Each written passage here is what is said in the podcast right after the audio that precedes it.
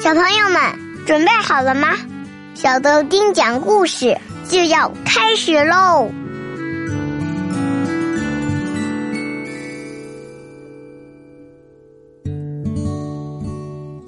嗨，小豆丁来了，有没有想我呀？Hello，亲爱的宝贝儿，欢迎你收听小豆丁讲故事，我是豆丁爸爸。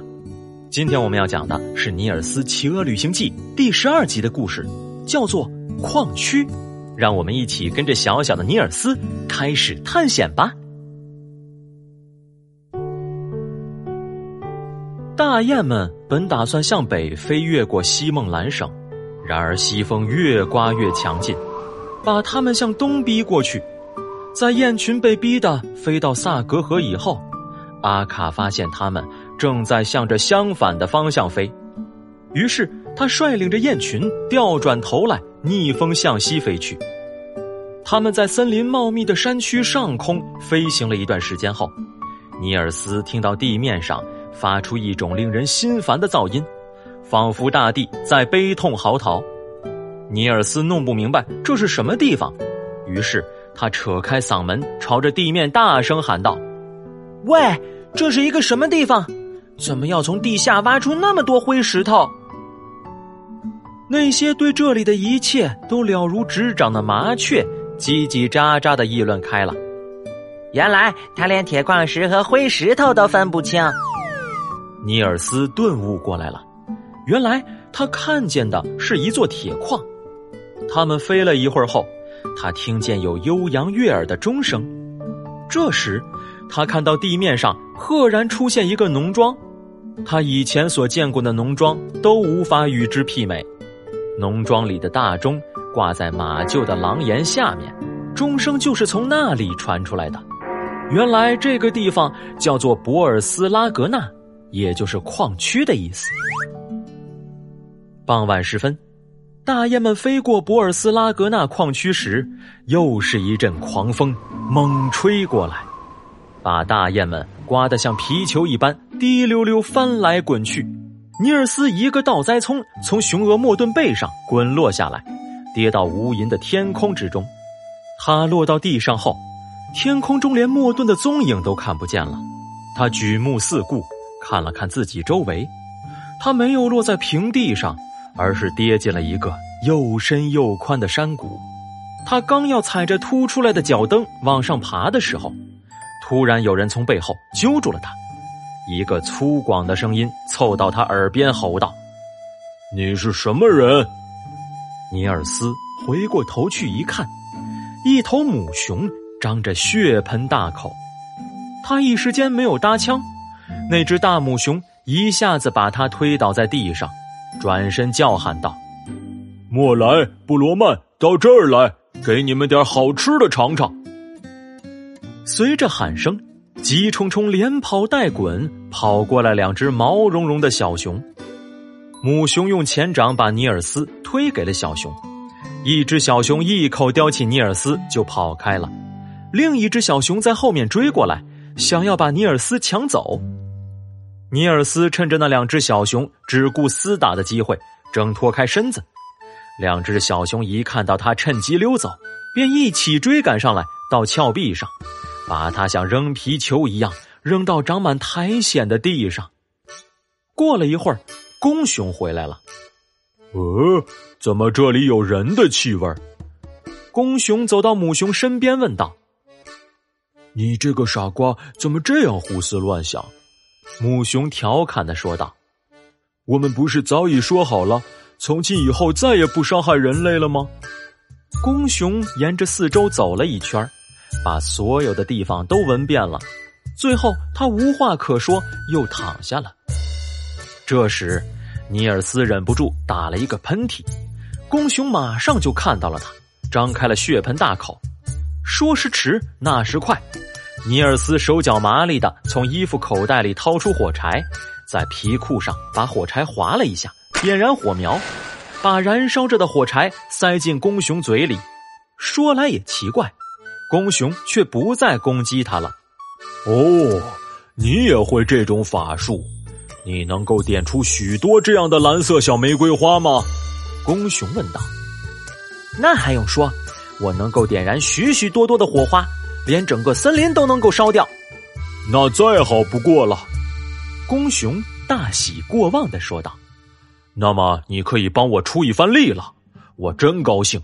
幸亏方才我没有吃掉你。”于是，公熊小心翼翼的用牙齿轻轻的把尼尔斯衔起来，一直来到森林边的一个山坡上，从那里望下去，能够看见那个大钢铁厂。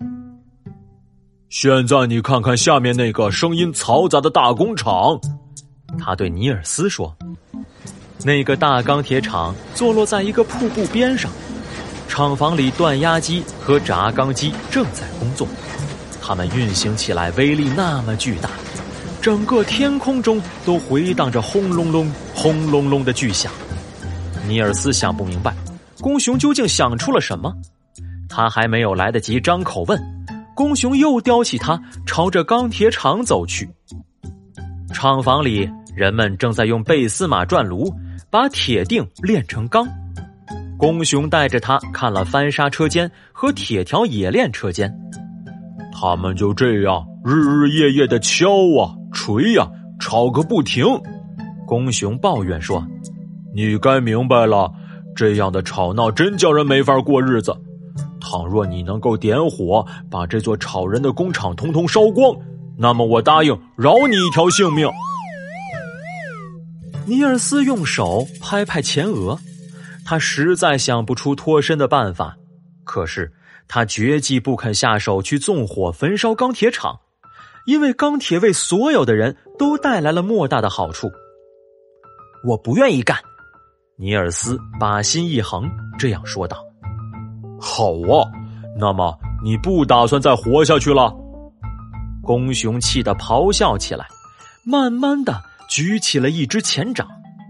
就在这一刹那，尼尔斯听见身边咔嚓一声响。只见一把明晃晃的猎枪在几步之外闪烁着光芒。方才他同公熊正在勾心斗角，所以没有发现有人偷偷的走进他们身边。公熊，尼尔斯尖声叫喊起来：“难道你没有听到猎枪的扳机声响？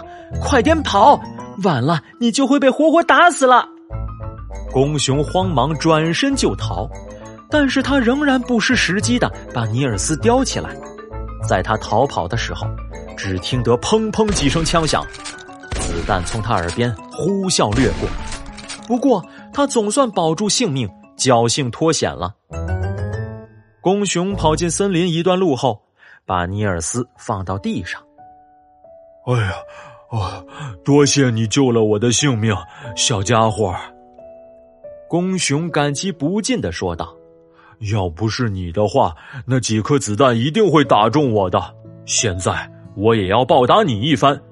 我现在咬耳朵对你讲一句话，往后你再碰上熊的话，只需要说出这句话来，他就不会再伤害你。公熊随后凑在尼尔斯耳边悄声说了几个字，就匆匆跑了，把尼尔斯独自留在了森林。整整一个晚上。大雁们都在到处寻找尼尔斯，但是却没能找到。第二天早上，太阳从山顶上露出脸来，把大雁们唤醒。尼尔斯却像往常一样睡在他们中间。他醒过来的时候，听到大雁们吃惊的叽叽喳喳闹成一片，不由得哈哈大笑起来。他们个个都急于想要知道尼尔斯究竟经历了什么事情。尼尔斯便生动的把他遇到熊的事情一五一十都说了一遍，但是后来却不愿再继续说下去了。我是怎么回来的？你们都已经很清楚了，他说道。不是啊，我们一点也不知道啊，我们以为你已经摔死了。说来也稀奇，尼尔斯说，公熊从我身边走开以后，我就爬到一棵大云杉树上去睡觉。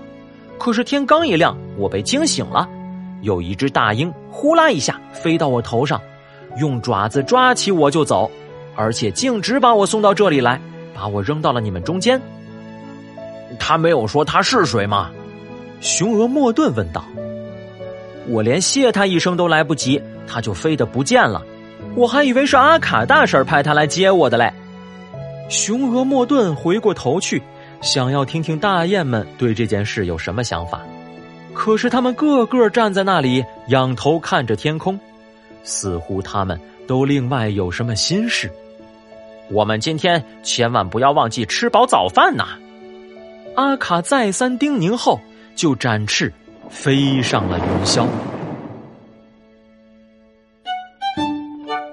宝贝们，在今天的故事里，尼尔斯遭到了公熊的威胁，但是当猎人的枪口对准公熊时，他还是毫不犹豫的提醒了公熊，帮助他逃脱了危险。又到了我们的提问时间了。今天的问题是：公熊让尼尔斯把钢铁厂烧掉，尼尔斯有没有照做呢？欢迎知道答案的宝贝儿把答案告诉我们吧。我们会从每天坚持打卡的宝贝儿中抽出十位幸运的小听众，送出绘本一本哦。